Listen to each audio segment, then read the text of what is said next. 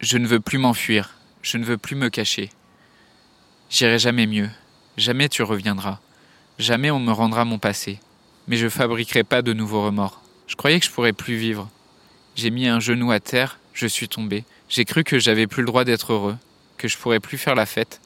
Mais lentement, très lentement, des lueurs sont arrivées, au milieu de la nuit, des dizaines de lanternes, comme un sourire. J'ai vu différemment. Je crois que quelque chose est arrivé. Petit à petit, c'est revenu. C'était cassé, mais ça a été réparé. Et je me suis relevé, et j'ai avancé, et on continue à aller de l'avant, à montrer qu'on est là, à suivre ces lueurs. Dans un monde où la question de la mort est souvent taboue, où vivre un deuil signifie encore être jugé, provoquer de la gêne, de l'incompréhension, quand ce n'est pas de la pitié. La grande question est celle-ci.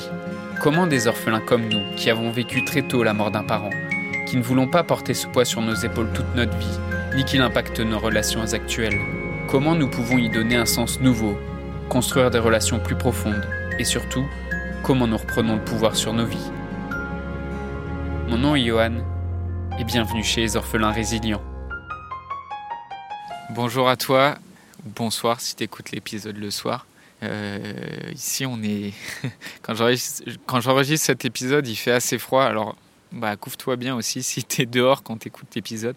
Dans la continuité des questionnements qu'on a eus dans l'épisode précédent sur la culpabilité, aujourd'hui, je voudrais revenir sur euh, une forme de culpabilité qui, s'installe, bah, qui te rend difficile en fait le fait juste d'être en vie et de t'autoriser à vivre par respect pour ton parent mort. Et je voudrais vraiment m'attarder un peu plus sur cette forme de, culpabilité par ce témoignage de, Sandrine que je voudrais te partager. Je vis à côté de la vie, cette vie sans but, sans objectif. Je suis dans un monde parallèle où je ne trouve pas ma place. Je ne supporte plus de voir ces familles heureuses, ces couples heureux, ces gens pleins de projets, pleins de vie.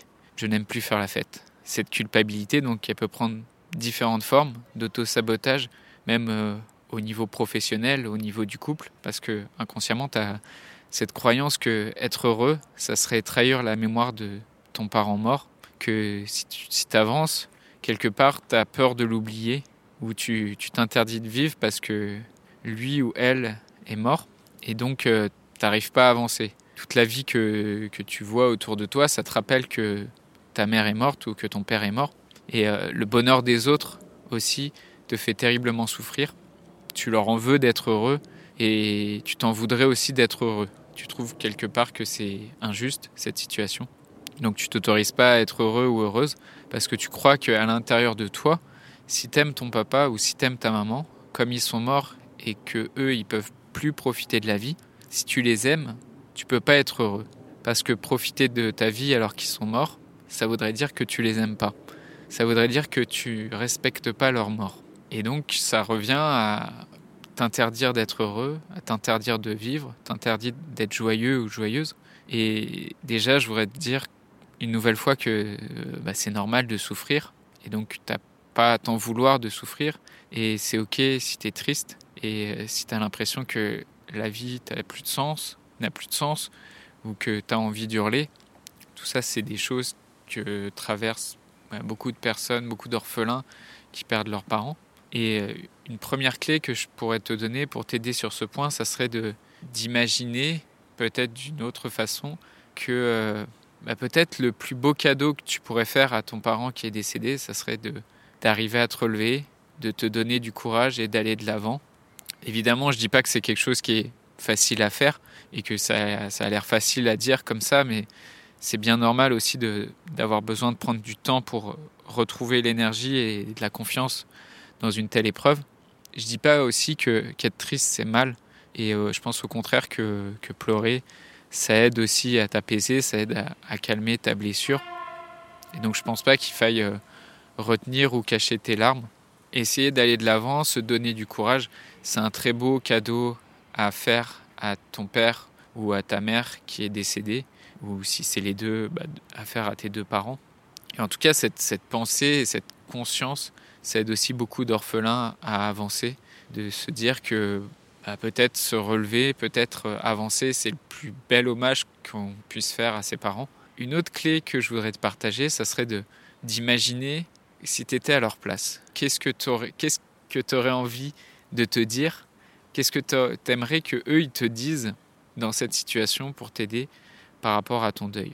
Et comment ils t'aideraient? Et de voir bah, comment leur amour, même s'ils sont décédés, d'imaginer là où ils peuvent être aujourd'hui ou comment ils, pourraient te, te parler. Qu'est-ce que qu'est-ce que tu aimerais qu'ils te disent par rapport à ça? Enfin, il y a une autre clé qui pourrait t'aider pour avancer, c'est que aussi dur que ça puisse paraître, la solitude que ça crée, le deuil, ça laisse aussi de la place dans ta vie pour d'autres rencontres, pour, des, pour te réunir aussi avec ta famille et pour des, relations plus fortes avec les gens qui restent, avec les gens qui t'entourent, avec euh, ton frère, avec ta sœur, avec ton mari, avec ta femme. Ça, c'est sûr que c'est difficile à voir parce que quand tu souffres, tu te replies sur toi et tu as l'impression d'être tout seul. Mais il y a aussi aujourd'hui euh, autour de toi des, des, personnes qui sont là et des personnes aussi que tu, que tu vas rencontrer par la suite parce que tu vas, tu vas continuer à faire des rencontres, à rencontrer des nouvelles personnes et peut-être aussi juste de prendre conscience qu'il y a des personnes autour de toi, même si c'est une personne, euh, il y a des personnes autour de toi qui, euh, qui sont là pour toi. Même si c'est une seule personne, juste connecter à ça, je pense que ça peut, ça peut t'aider à, à aller un peu mieux. Et enfin, une dernière clé que, que je voudrais te partager et qui peut t'aider, ça serait de d'imaginer dans le futur, d'imaginer euh, que tu rencontres d'autres orphelins par exemple, ou d'autres personnes, et euh, dans ta famille, des, amis, des collègues, ces personnes, euh, dans, je sais pas, dans 5 ou dans 10 ans, quand ils viennent te parler et quand ils te demandent, ça, ça vient d'où cette force, ça vient d'où cette énergie et cette détermination, d'imaginer que tu serais capable de, de leur répondre que effectivement tu as eu cette, cette, période où ça a été très difficile, mais que ce qui te donne de la force aujourd'hui, ce qui te donne de la conviction, c'est de pouvoir honorer ton père, c'est de pouvoir rendre euh, aussi à ta mère le, cadeau de la vie qu'elle t'a faite, et que euh, de là-haut, il ou elle puisse être fier de toi. Ça, c'est vraiment une clé qui m'a aidé, et sans même que j'en ai forcément conscience, qui m'a poussé à toujours aller de l'avant, à toujours donner le meilleur de moi, parce que je sais que au fond de moi, ma mère, elle est fière de tout ce que j'ai accompli, et que malgré les doutes et les difficultés que je traverse parfois, je ressens cet amour profond en moi, et que euh, la meilleure façon de lui rendre le cadeau qu'elle m'a m'a fait, c'est vraiment de continuer à avancer, c'est de continuer à aller de l'avant. Je sais que c'est les clés que je t'ai données là aujourd'hui, c'est pas quelque chose qui est forcément facile à voir, je sais qu'il y a beaucoup, pour beaucoup d'orphelins, c'est difficile, mais euh, je pense que s'attacher à ça, s'attacher à cette pensée, à cette vision, c'est quelque chose qui te booste, c'est quelque chose qui te motive et on, passe d'un monde où euh, respecter la mémoire de ses parents, pour la respecter, pour respecter leur mort, on est triste, on déprime, à un monde où pour les honorer, on se dépasse, on va de l'avant et on réalise des belles choses. C'est aussi ce que j'ai retrouvé dans des, dans des récits d'orphelins résilients dans des exemples d'orphelins qui ont eu la, la, force de reconstruire une vie inspirante et, et, parfois même une vie, moi, que je qualifierais de glorieuse. Et je voudrais terminer cet épisode en citant un, orphelin dont le, père est mort quand il avait 10 ans et qui est devenu aujourd'hui un des, plus grands avocats au barreau de Paris, qui défend des personnes très connues. Euh, il s'appelle Hervé Temim. Et dans ses clients, il y a euh, par exemple Bernard Tapie, Roman Polanski, euh, Patrick Bruel, Gérard Depardieu, Catherine Deneuve, entre autres. Alors, on n'est pas là pour juger des personnes, on n'est pas là pour juger des affaires, mais pour moi, Hervé Temim, c'est quelqu'un qui, je trouve, a, vraiment un parcours de vie qui est inspirant. Et Temim, il dit sur son histoire d'orphelin Je n'ai jamais émis l'idée de supporter la moindre pitié de qui que ce soit. Quand je croise un copain qui disait Le pauvre, il est orphelin, au fond de moi, je lui disais Je t'emmerde. T'inquiète pas pour moi. Mon père, il est avec moi tous les jours. Et c'est vraiment cette, force et cette énergie que je veux partager avec toi aujourd'hui. Toi, donc, comment tu te, comment tu te sens aujourd'hui vis-à-vis de cette question? Est-ce que tu sens que c'est encore difficile pour toi de penser de cette manière-là? Ou même tu te dis carrément que c'est n'importe quoi et tu crois pas et c'est ok, en fait, je suis pas là pour te convaincre, je suis là pour te, te partager une expérience? Ou enfin, est-ce que tu, tu penses quelque part déjà d'une certaine façon comme ça et tu te dis euh, il faut j'ai envie d'avancer même si c'est dur et euh, tu penses que c'est la meilleure façon de leur rendre honneur?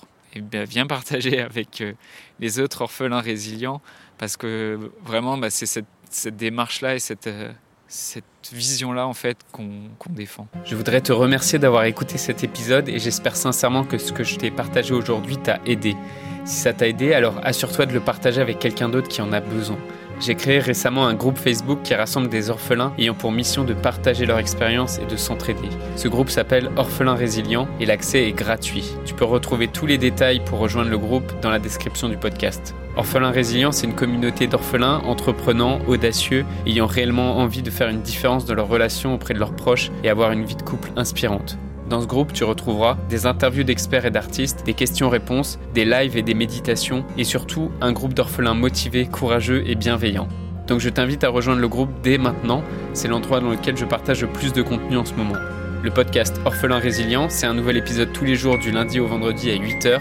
Merci encore pour ton écoute. Je te laisse découvrir le sujet du prochain épisode. À très vite. Dans le prochain épisode, on parlera de positivité toxique.